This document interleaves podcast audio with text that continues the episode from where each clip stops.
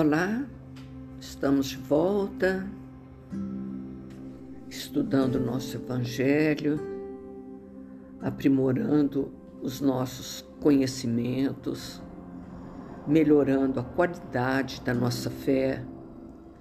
O que é interessante, e eu quero já de início deixar meu abraço a todos vocês que escutam, que esperam ansiosamente o estudo, compartilham e assim como eu, nós também fazemos esforço para melhorar nossas vidas.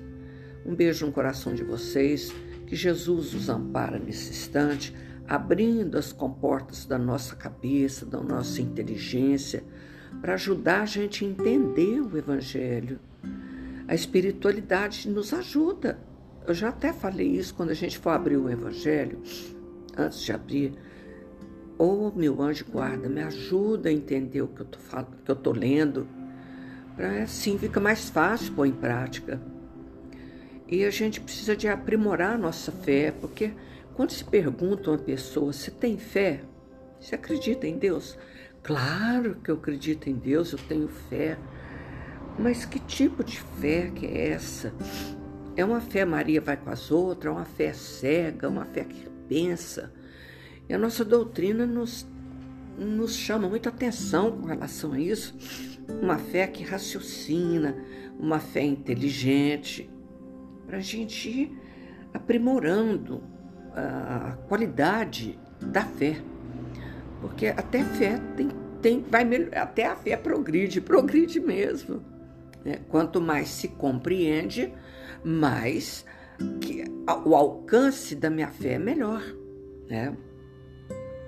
Para a gente remover de dentro de nós o homem velho, é preciso muito, muito, muito é, entender a fé nesse sentido de, do infinito amor que Deus tem por todos nós. A gente tem que entender o quanto que nós somos amados por Deus e às vezes a gente não entende isso, nem eu não entendo. Vou entender o amor de Deus? Meu, é difícil demais isso. Mas a crença em Deus nos faz valorizar a vida, enriquece a nossa vida, nos dá paz, nos dá saúde, alegria de viver.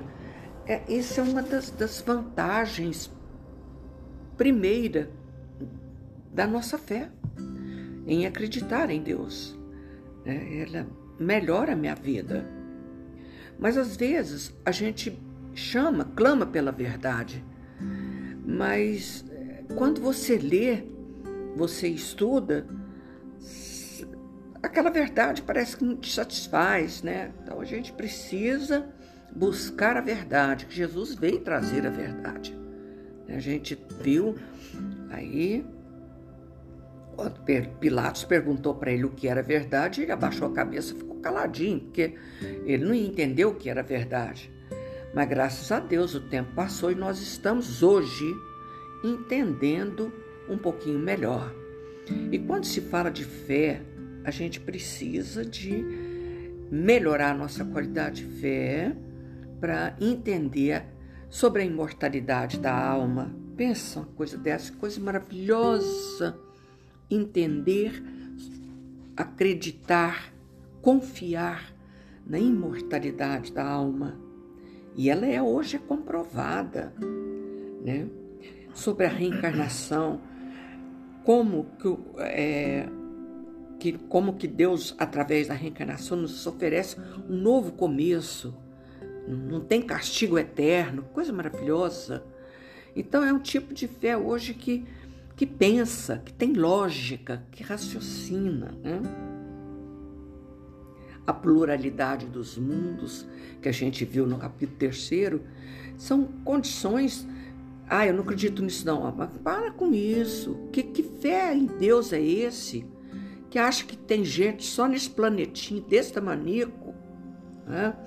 Então, são questões fortes que nós estamos vendo através dos nossos estudos sobre a imortalidade da alma, sobre a pluralidade dos mundos, a reencarnação, são condições novas, novas, né?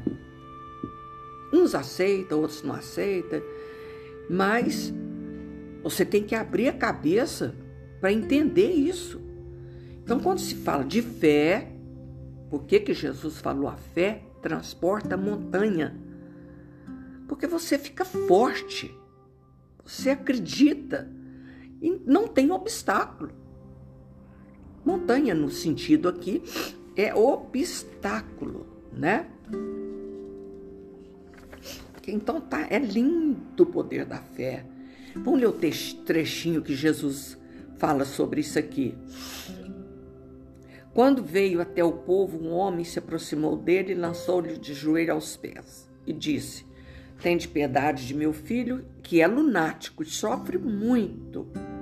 Eu apresentei aos vossos discípulos, mas não puderam curá-lo. E Jesus respondeu, dizendo: Ó oh, raça incrédula, até quando estarei convosco? Até quando vos sofrereis? Trazei-me aqui esta criança. E Jesus, tendo ameaçado o demônio, ele saiu da criança, que foi curada no mesmo instante. Então, os discípulos vieram encontrar Jesus em particular e perguntou: Por que não podemos nós outros expulsar esse demônio? Jesus respondeu: É por causa da vossa incredulidade. Porque eu vos digo em verdade: se tivesse fé como o grão de mostarda, direis a essa montanha: transporta daqui para ali, e ela se transportaria. Nada vos seria impossível. Olha, essa frase aqui final é: nada vos seria impossível. Evidentemente, abra um parênteses aqui, que os discípulos naquela ocasião não tinham ainda o poder de cura. Então, mas Jesus não podia falar para isso. Isso é uma coisa dessa, né? Eles ainda não tinham poder de cura. Então Jesus fala, é porque você não tem fé o suficiente. Quer dizer, não tinha conhecimento suficiente para curar. Né? E hoje, quando a gente fala disso, a gente precisa de. Né? Porque Jesus falou: vocês vão fazer o que eu faço e muito mais.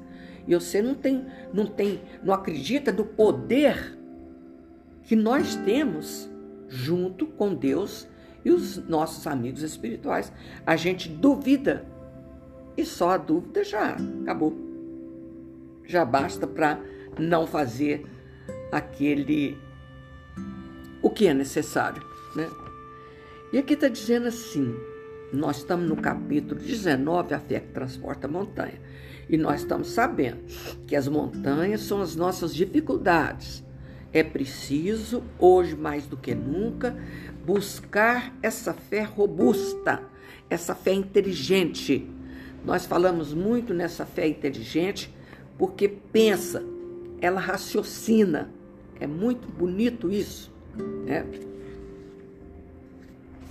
Aqui está dizendo o seguinte: do ponto de vista religioso, a fé, a crença dos dogmas particular constitui diferentes religiões.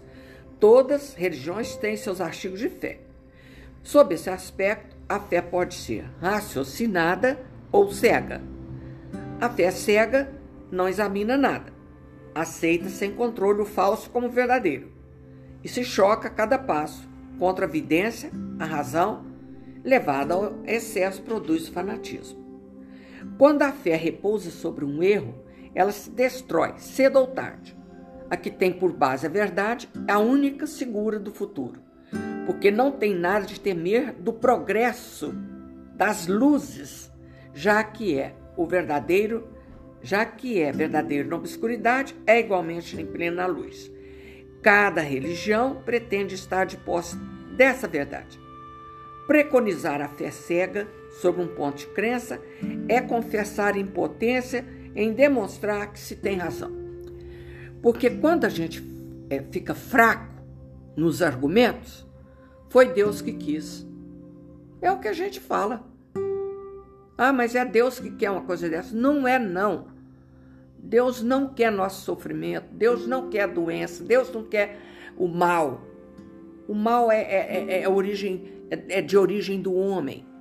A gente já falou isso bastante. Então é preciso ter uma fé robusta, uma fé consciente. Né? Diz vulgarmente que a fé não se prescreve, ela não se receita. Eu vou receitar para você um, um, uma fé. Mas isso não existe.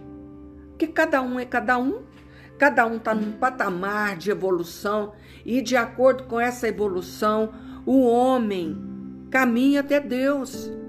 A fé é isso.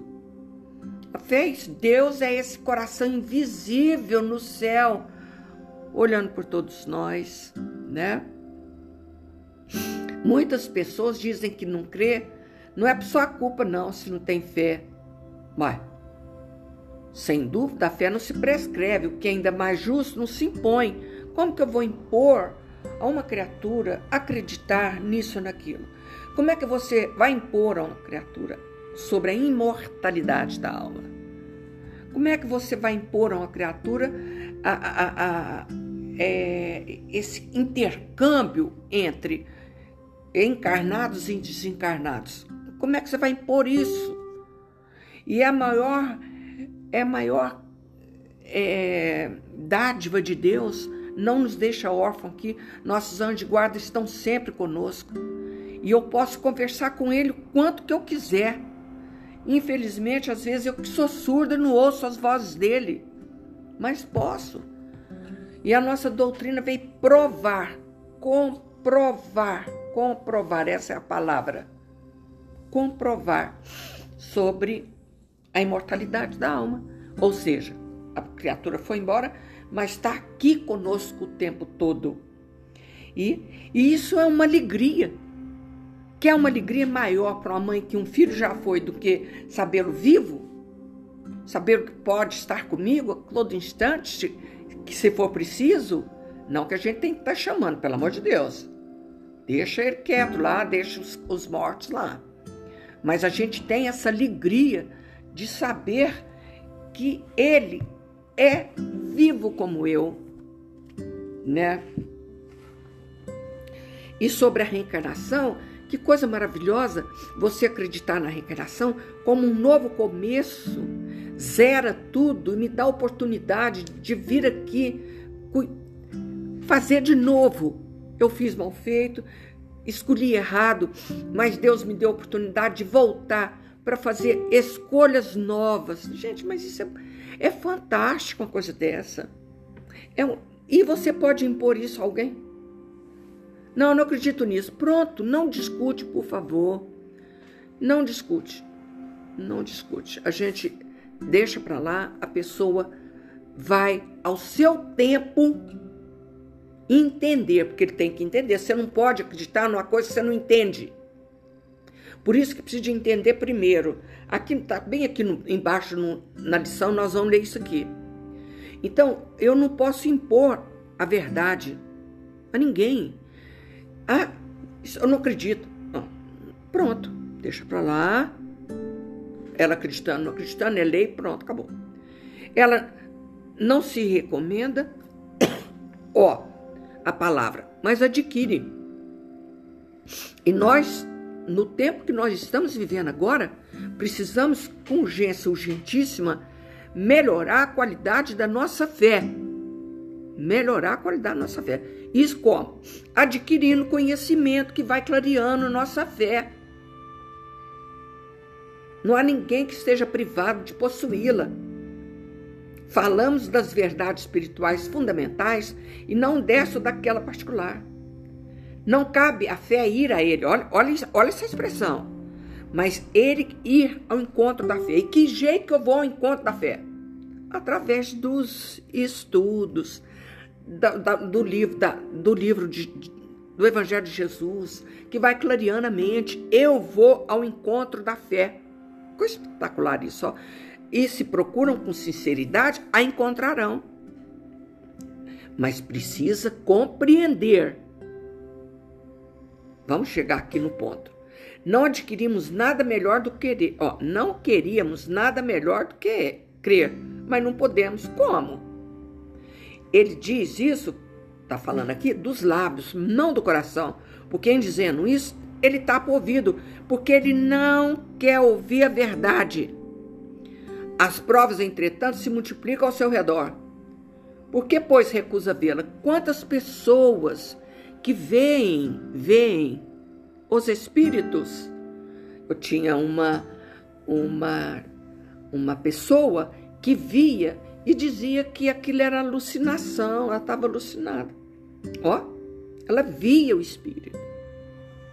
E, e a, a mediunidade evidência não é brincadeira, não, porque você vê coisa boa e coisa ruim. Dizer, nem vendo, não acreditou. Então as provas se multiplicam ao seu redor. Por que recusa ver? Por quê? Nos é negligência. O que é negligência?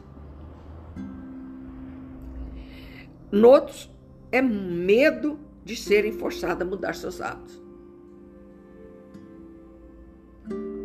Quem quer mudar o hábito? Quem quer? Difícil mais. Você, a partir de dia, então, não pode comer X coisa. Parece que aí você, você quer comer só aquilo que está proibindo. Mudar de, mudança de hábito, seja do físico, seja espiritual, não é brincadeira, não. Negligência é preguiça, né? Negligência é saber fazer e não fazer. Ou fazer mal feito. Então, ele, ele não. Ele, ó, uns é por negligência, não quer pensar. Eu não quero pensar. Você tem que pensar. Você tem que estudar. E quando a gente fala na oração, nós já falamos isso, que a gente conversa com Deus, falando o que a gente tem de dentro. É a coisa mais linda do mundo. E conta com Deus o que você sente. É, é lindo. Mudar seus hábitos. Na maioria é o orgulho que se reconheça é, recusa reconhecer uma potência superior, porque lhe seria preciso inclinarem diante dela. Quer dizer, até é isso, nem né? inclinar diante de Deus, né? Olha que coisa bonita isso aqui. Em certas pessoas, a fé parece de alguma sorte inata. Uma centelha basta para desenvolvê-la. Essa facilidade em assimilar as verdades espirituais é um sinal evidente de que você já estudou antes, está recordando. Por isso que tem gente que tem uma facilidade na escola, tudo que ele está vendo é, parece que ele está recordando. Parece não está recordando, ele já estudou. Ele já estudou. É um progresso anterior. E outros, ao contrário, elas não penetram senão com dificuldade. Sinal menos evidente de uma natureza atrasada. Então, esse, aí é que ele precisa estudar mesmo. Ele tem dificuldade? Aí é que ele tem que ir em cima, buscar, buscar a verdade. Os primeiros já creram, olha aqui, compreenderam. Por isso que tem gente que ao conversar sobre o espiritismo, ela não tem dificuldade nenhuma de entender. Ela já estudou antes. Ó, os primeiros já creram, compreenderam. Trazem ao renascer a intuição do que sabiam sua educação está feita. O segundo tem tudo a aprender. Sua educação está por fazer. Ela se fará. Se não ficar concluída nessa existência, ou será na outra. Então, eu não entendo esse negócio de reencarnação. Não entendo. Por mais que explique, não entende. Não entende porque não aceita ainda essa ideia de que hoje ela está numa posição social que amanhã ela pode voltar numa posição inferior, ou aquele que está inferior subir na escala, não entende, não aceita, é orgulho puro. Oh, a resistência do incrédulo, é preciso nisso convir, prende fre frequentemente menos a ele do que a maneira pela qual lhe apresenta as coisas. A fé, presta atenção, ela precisa de uma base. E nós estamos aqui fortalecendo a nossa base na confiança em Deus, na, em ter certeza de quanto que Ele nos ama. Nós estamos fortalecendo essa base. E essa base, a inteligência perfeita daquilo que se deve crer, E para crer, não basta ver. Acabei de falar isso aqui. Ela via, via espírito, mas não acreditava naquilo, dizia que era alucinação. Então, não basta ver, é preciso, sobretudo, compreender. Meu Deus, essa palavra é fundamental nessa fé que transporta a montanha que Jesus está falando. Eu tenho que compreender o que, que é isso. Que montanha é essa? Mas que, como que Jesus tem coragem de falar que a gente transporta a montanha? Transporta a montanha. Que são as dificuldades. E como nós estamos enfrentando dificuldade agora, precisamos de robustar, se é que essa palavra existe, fortalecer nossa fé, fortalecer nossa fé, para enfrentar o que nós estamos enfrentando. Não é fácil, não. Não é fácil, não. Né? A gente tem que, para enfrentar, precisa de muitas armas, né? E a maior de todas é a fé em Deus. A fé cega, olha essa frase, não é mais deste século. Não é mais. Porque o homem ele já desenvolveu sua inteligência. Ele já desenvolveu muita coisa para aceitar o Deus que quis. Existe. Nós estamos hoje colhendo o que plantamos ontem e já semeando o nosso futuro. Cadê? A fé cega não é mais desse século. Ora, é precisamente o dogma da fé cega que faz hoje o maior número de incrédulos. Porque quer se impor, não pode, tá vendo? Quando a gente impõe, aí ele endurece, por isso que eu não acredito nesse Deus seu. Exige uma abdicação de uma das mais preciosas prerrogativas do homem, que é o raciocínio e o livre-arbítrio. Como é que você pode tirar de uma criatura humana o direito de pensar? E quando ela fala não quero, acabou. Não quero ao livre-arbítrio. Eu penso assim e assim acabou. Está fechado. É essa fé contra a qual, sobretudo, se obstina o incrédulo, que obriga ele a acreditar não dá o direito a ele de pensar, porque ele pode dizer: Eu não acredito em Deus. E você tem que, se você eh, levar a conversa em diante, por quê? Vamos conversar sobre isso, se ele quiser, claro, por favor. Né? Ele tem que mostrar o raciocínio dele, o que, que ele pensa. Ele tem liberdade de dizer e de pensar. Isso é muito importante. Muito. Agora, nós que já desenvolvemos essa fé, já compreendemos isso, precisamos de ficar forte nesse sentido, porque é, é nos chamado a fortaleza a todo instante. Lembra quando a gente estava falando lá do Bartolomeu? Ah, mas essa sua fé, Jesus, exige da gente uma força assim a todo instante que, que Jesus falou para ele? Ela, a fé não exige. A verdade não exige. Ela transforma. E é devagarinho que nós vamos nos transformando através do raciocínio, da lucidez, da lógica, de ter certeza do amparo da espiritualidade, do anjo de guarda a gente tem que ter certeza disso, né? O dia que às vezes a gente perde sono, vem para cá, eu estou estudando e vou lá na, na, na, no, no pai, no cadê meu anjo de guarda? Gente, eu amo tanto isso aqui, mas parece que eu não decoro mais.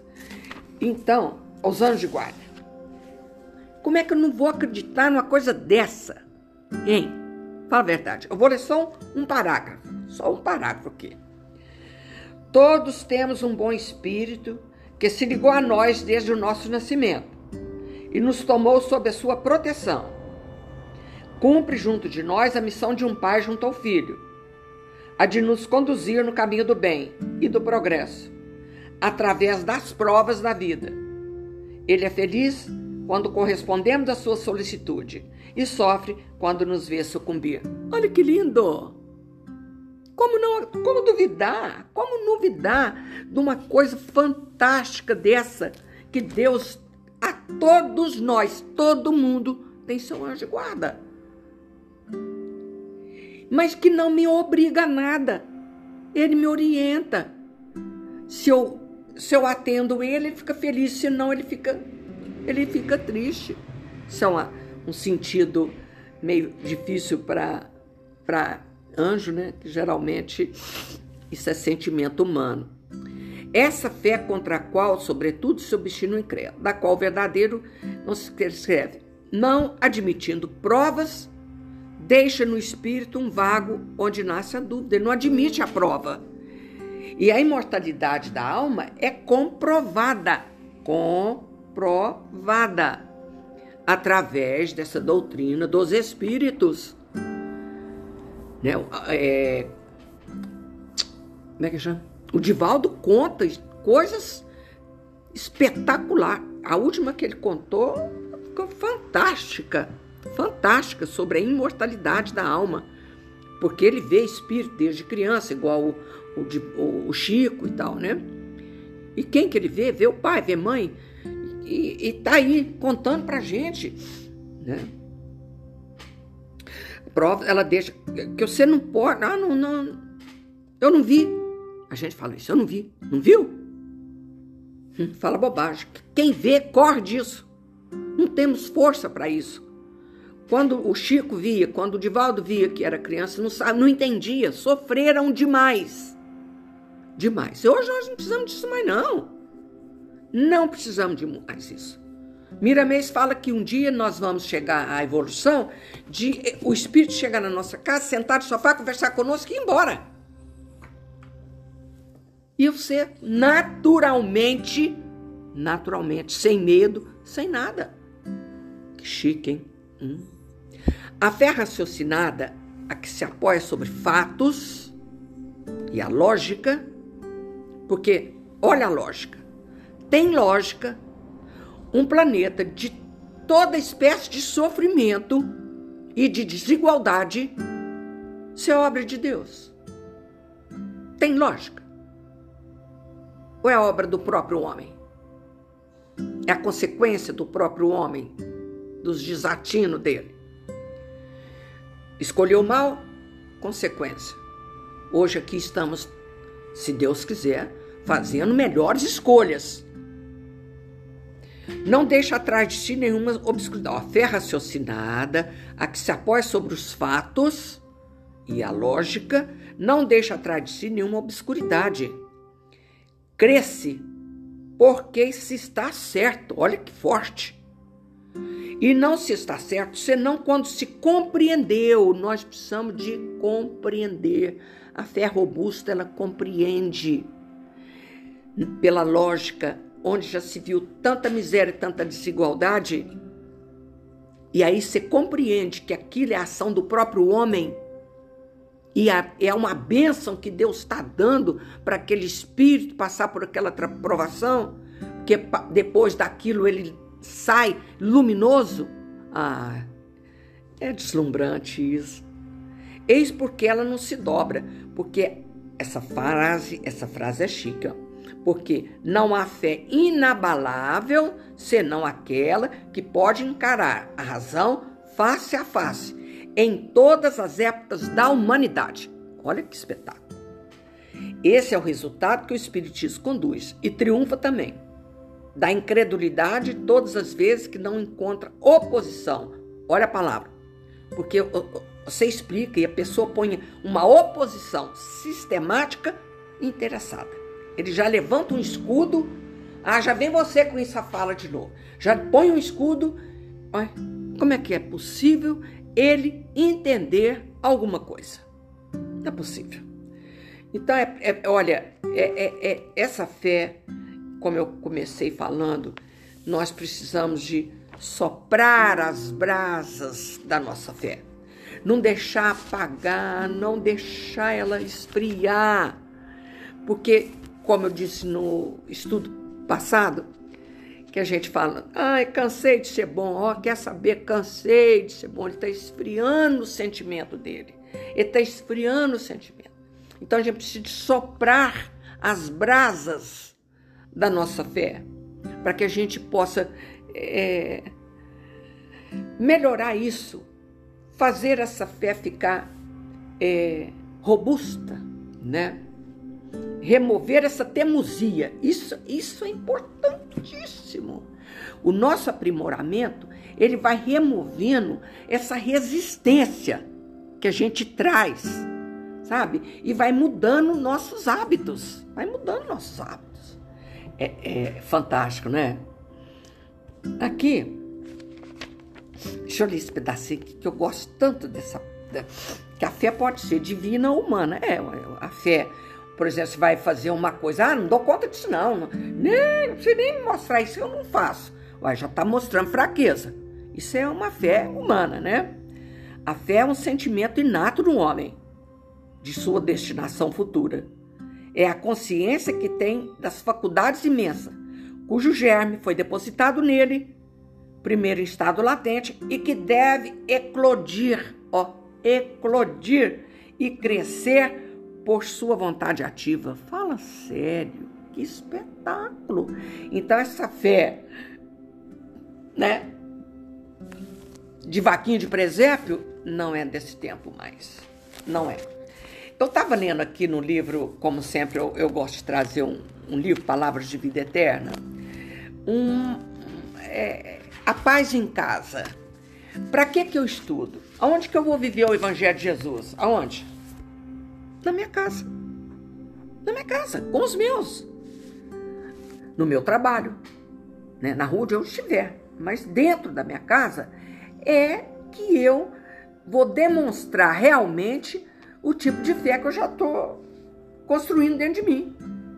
Né? Que a crença em Deus faz a gente valorizar a vida, enriquece de paz, de saúde, de alegria de viver. E para isso, olha aqui, paz em casa. Nós vamos ver o, o estudo aqui do Emmanuel no livro Palavras de Vida Eterna eu achei muito conveniente, porque infelizmente a gente acha, porque estamos em casa, entre os nossos, a gente pode fazer o que quiser. Né? Compra-se na casa, compra na terra, desculpa. Compra-se na terra o pão, a vestimenta, o calçado, o remédio, menos a paz. Dar-se o dinheiro, a residência, o conforto, com exceção da tranquilidade de espírito. Então, você tem o dinheiro, você tem conforto, mas não tem tranquilidade de espírito. E tudo isso vai acontecer quando a gente melhorar a nossa qualidade de fé. Entendeu? Isso é muito importante, hein? Eis porque nos recomenda Jesus Venhamos a dizer, antes de tudo, ao entrarmos num, numa casa, a paz seja nessa casa. E às vezes a gente não fala em voz alta, mas abençoa a casa que você entra. A lição exprime vigoroso apelo à tolerância e ao entendimento. Essa frase de Jesus, ela exprime isso: tolerância e entendimento. Você entra na casa dos outros, você vê uma tela fora do lugar, toda torta, vai lá e conserta. Quê? Por que, que a gente faz isso? É falta de educação. O, o, o, o, Haroldo já falou disso. É difícil a pessoa ver uma tela. Você está vendo se a tela está fora do lugar? Não. É assim que a gente faz na casa dos outros. Calma, vamos lá. No limiar do hino, ninho doméstico, urge-te de compreensão e paciência, a fim de que não penetres o clima dos teus afeição de inimigo familiar. Olha, é preciso, no ninho doméstico, a gente compreender uns aos outros. Assim como ele tem que me compreender, eu também tenho que compreender. Às vezes ele chega do trabalho, chega, ele está de mau humor as coisas lá na rua não tá fácil, o trânsito tá um terror. E você vai o cara vai chegando e você vai jogando um monte de coisa em cima dele. Calma, tenha paciência, para a fim de que não penetre o clima dos teus, a feição de inimigo do lar. Pensa, você parece que é inimigo da casa, inimigo do lar, né? Se alguém está fora do caminho desejável, ou se te desgosta arranjos caseiros, mobiliza a bondade e cooperação para que o mal se reduza. Se alguém está fora do caminho desejado, ele não está fazendo de acordo, e se desgosta os arranjos da casa, eu já falei sobre isso. Todo mundo sai da mesa e deixa as cadeiras fora do lugar. É ou não é? Na minha é. Coloca no lugar, calada, ou deixa lá. Eu já contei essa história. Duas pessoas na casa, uma mãe e uma filha. Todo dia depois do almoço, elas brigavam uma com a outra. Porque a menina deixava a cadeira fora do lugar e a mãe brigava. Por quê? Já falou uma vez, não faz? Coloca, vai te alejar colocar a cadeira no lugar. E nós estávamos contando essa história lá no centro e, e a menina falou assim: Nossa Senhora, lá em casa são 12 cadeiras porque os filhos casaram e continuam tomando refeição lá. É linda. Para mim é lindo isso. Doze cadeiras. Eu falei assim: qual das cadeiras que você não quer que fique fora do lugar? Qual filho que você não quer lá sentado? Claro que quer, mesmo que deixa tudo fora do lugar. A mãe quer que o filho vá na casa dela. E a gente briga por causa disso. Uma tolice. Você precisava deixar a cadeira fora do lugar? Não sabe pôr no lugar, não? Oh, meu Deus! Se problemas te preocupam, apontamentos te humilham, cala os próprios aborrecimentos, limitando as inquietações. Pensação? Tem hora que aborrece esse negócio da cadeira, por exemplo. Cala a boca e faz. E está dizendo: recebe a refeição por bênção divina. Chega, mas que comida ruim é essa? Tá sem sal, tá isso, tá fria, tá aquilo. Cada um põe um defeito. Quanto mais gente na mesa, né, mais problemas às vezes. Usa portas e janelas sem estrondo, brutais. Porque eu acho que isso aqui já passou, mas tem muita gente que ainda, na maturidade, ainda faz isso. Que isso quando você é adolescente, murra porta, bate janela, aquelas coisas. Mas quando até a gente né, fica bravo, joga uma xícara, faz parecendo animal, né? Então, a qualidade da nossa fé vai reduzindo esse tipo de coisa. Não mova os objetos de arranco. Você vai pôr a cadeira no lugar, né, que eu tô falando. E põe cada um que você colocou, é, é, é, é bruto, fazendo com estupidez. Pra quê? Foge a gritaria inconveniente. Atende ao culto da gentileza. Hum, que espetáculo. Há quem diga que o lar é o ponto de desabafo. Olha, olha. O lugar em, em que a pessoa se desoprime é.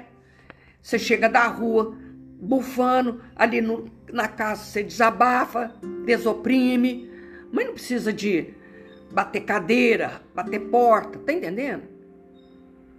É, o, o lar é isso. Você chega e desabafa, você chega e desoprime seu filho ali com a sua família. Para isso é lar.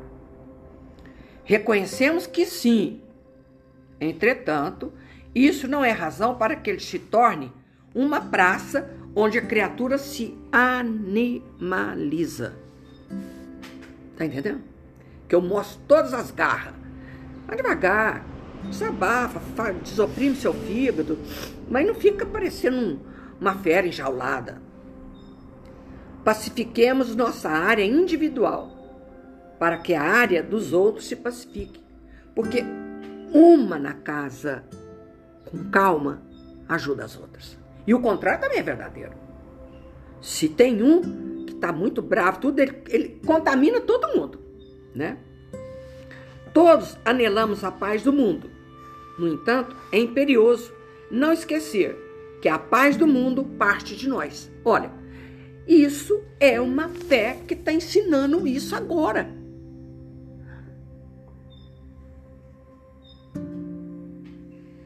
Está ensinando isso agora. Paulo já falava isso. Paulo já falava. Então é preciso trazer a paz primeiro em mim. Olha que fé é essa. Mas por que em mim? Está explicando. Primeiro em mim.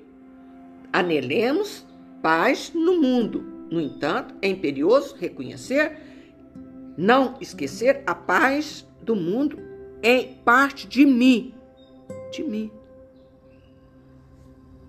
E é preciso muita força, muita fé raciocinada para entender isso, essa coisa simples desse jeito.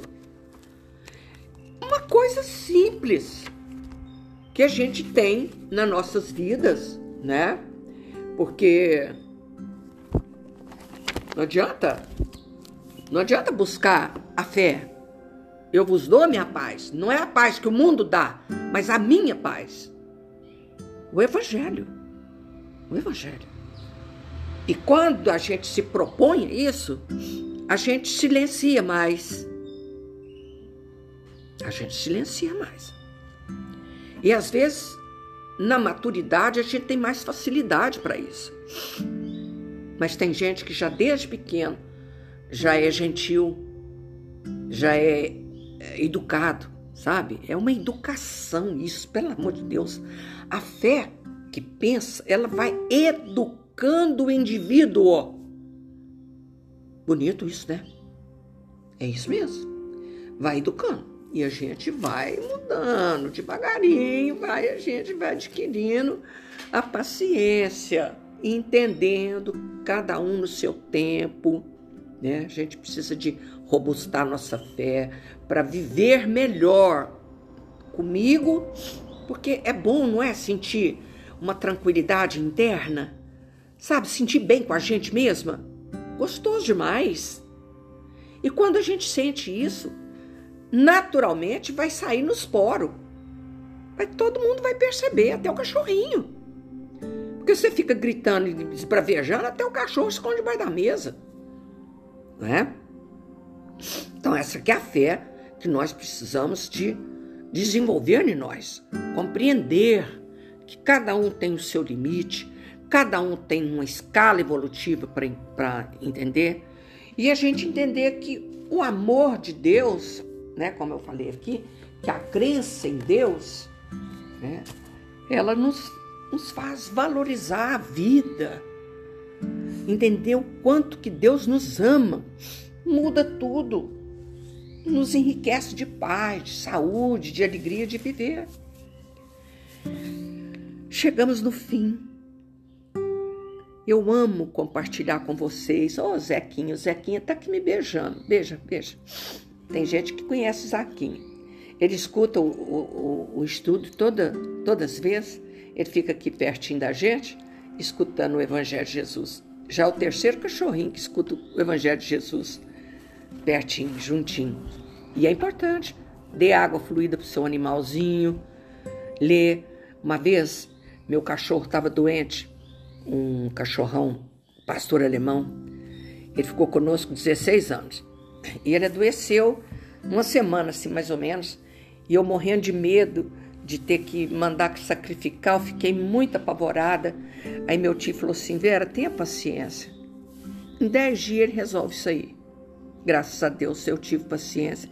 Eu rezava o evangelho com ele todo dia. sentava lá perto dele, falava, Pacha, vou, a mamãe vai rezar o evangelho para você, meu filho, que já já está quase na hora de você ir embora. Você, não, eu faço isso e eu acredito com todas as forças de minha alma que eu posso fazer isso. A gente levantava de madrugada para dar remédio para ele para a dor, que sentia muita dor, virar, mudar de posição. Meu marido, ó, foram dez dias cuidando de doente em casa, com a Pacha. E aí eu, no domingo, todo mundo saiu, ficou só eu. E eu peguei o evangelho, fiquei lá perto dele a tarde inteira, alisando a cabeça dele e lendo o Evangelho de Jesus. Que lindo, foi lindo. Quando foi segunda-feira pela manhã, ele foi embora. E foi uma coisa bonita. E é um bichinho. Um bichinho que Deus ama também, né? Que a gente ama também. É um filho. Então, que Jesus nos abençoe a fortalecer nossa fé no conhecimento. A gente precisa disso. Aumentar nosso conhecimento com relação à fé, para que a fé seja robusta, forte, não uma fé banana. Né? Fiquem com Deus, que Jesus os abençoe. Amo vocês onde vocês estiverem. Ama seus bichinhos, dê carinho a ele. Às vezes a gente não dá conta de abraçar um ser humano. A gente é espinhudo, mas a gente abraça um cachorrinho, abraça um gatinho, e isso faz muito bem para a gente, sabia? Muito bem mesmo. Então, feliz a pessoa que já desenvolveu essa, essa sensibilidade de, de amar um bichinho desse como criatura divina, né? Que é a planta, tudo é. Né? Fiquem com Deus, que Jesus abençoe, que a luz do Divino Mestre nos acompanhe sempre para a gente ter essa paz que a gente tanto deseja, para a gente ter essa saúde que a gente tanto deseja, precisa melhorar a qualidade da nossa fé. Fiquem com Deus, que Jesus os abençoe. Amo vocês. Ave Maria, cheia de graça, Senhor é convosco. Bendita sois vós entre as mulheres, e bendito é o fruto do vosso ventre, Jesus. Santa Maria, Mãe de Jesus, rogai por nós, pecadores agora e na hora de nossa morte. Amém. Fiquem com Deus. Amo vocês.